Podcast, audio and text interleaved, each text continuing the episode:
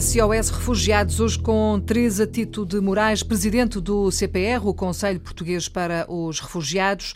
Na página do CPR pode ler-se que uma em cada 110 pessoas está deslocada devido à guerra, violação dos direitos humanos ou perseguição. Fonte do Acnur, 31 de dezembro de 2017. Acrescento que no mundo o número de deslocados ronda os 68 milhões de pessoas. Doutora, boa tarde.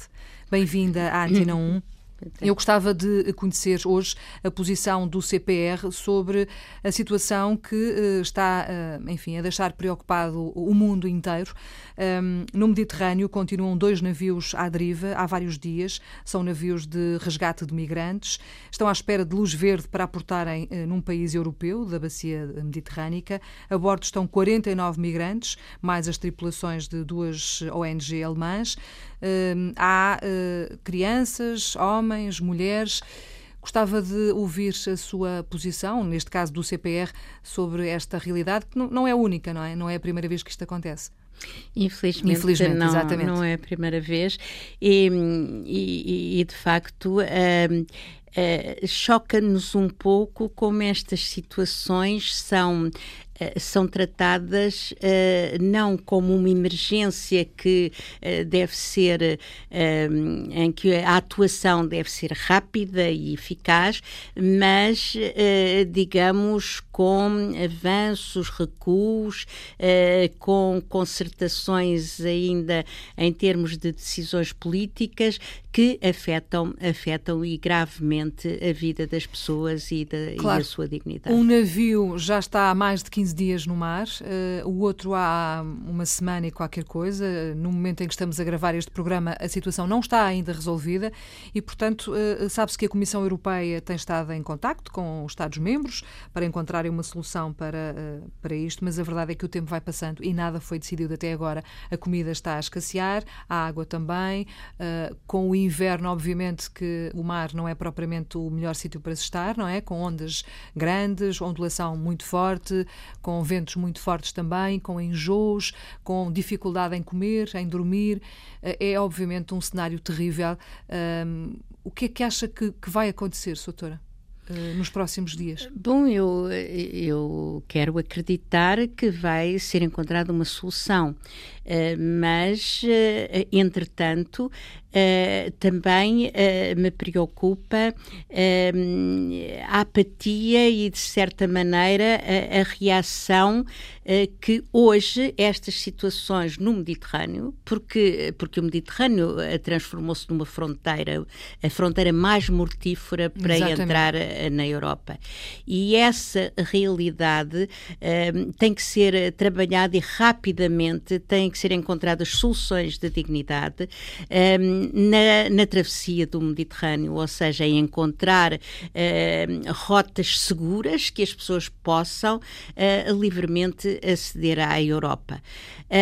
esta, esta realidade trágica em que há uns anos atrás, 2016, chocou muito a opinião pública e houve uma pressão eh, para que, eh, que, que, o poder político tomasse decisões mais rápidas em, em relação, sobretudo, ao inverno rigoroso, às condições degradantes em que as pessoas vivem hoje está-se a tornar quase como banal. E, e isso faz-nos pensar que todos os valores em que acreditamos e os valores que, que fundaram uh, a Europa uh, estão, estão a ser uh, postos em causa e estão a ser escamoteados. Eu penso que o governo português, que generosamente aceitou receber 10 pessoas, deve também continuar a ter aqui um papel mais interveniente, porque há leis no mar que têm que ser preservadas. O salvamento das vítimas que estão em situações de, de, de, risco e de perigo tem que haver um mecanismo que as conduza a um ponto seguro o mais depressa possível. E é isso que tem falhado até agora, não é? É isso que tem falhado e é isso que continuará a falhar se não for de facto encontrado uma, uma coordenação eficaz para estas situações e não tapar os olhos e fingir que o problema não existe. Eu lembro as palavras do Primeiro-Ministro uh, sobre isto, uh, em que ele disse que é uma vergonha a Europa andar a discutir quem é que tem condições para receber estes refugiados, não é? Quando, por exemplo, só a Jordânia acolhe tantos refugiados como o conjunto dos 28 Estados-membros da União Europeia. Portanto, se calhar era bom nós acordarmos para a realidade e percebermos que é nosso dever é se calhar direito e dever ao mesmo tempo. E diminuíram bastante o número de pessoas a querer entrar nestes últimos anos, depois de 2016, 2017, o número de pessoas a quererem eh, provenientes eh, da Líbia um, eh, e também através da Turquia uh, diminuíram de facto uh, o número de pessoas a entrar a querer entrar na Europa. Portanto, uh, neste momento há condições para numa base de uma partilha de responsabilidades entre Estados membros serem adotados políticas mais generosas e mais eficazes. Hum e é o que não temos será, será que não fazia sentido haver penalizações para o, os Estados-membros que, que não que não aceitam, por exemplo, receber uh, este, estes, estas pessoas e uh, permitir que estes barcos aportem uh, nos seus países. Para isso ser.